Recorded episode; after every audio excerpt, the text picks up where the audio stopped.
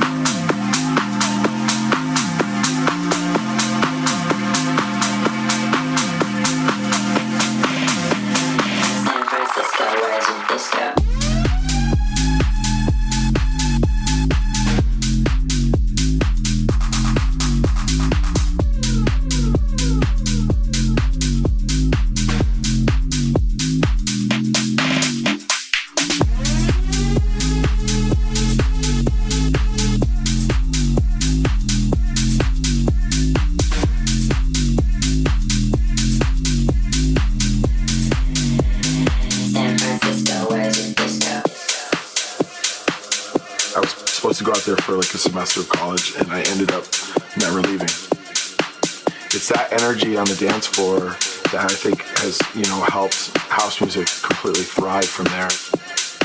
There's definitely like the leftover hippie vibes from the 60s and 70s, I think. Uh, it's just a great place to go out. There's something going on every night of the week, and people there are fun. It's just, yeah, I love it. San Francisco, where's your disco?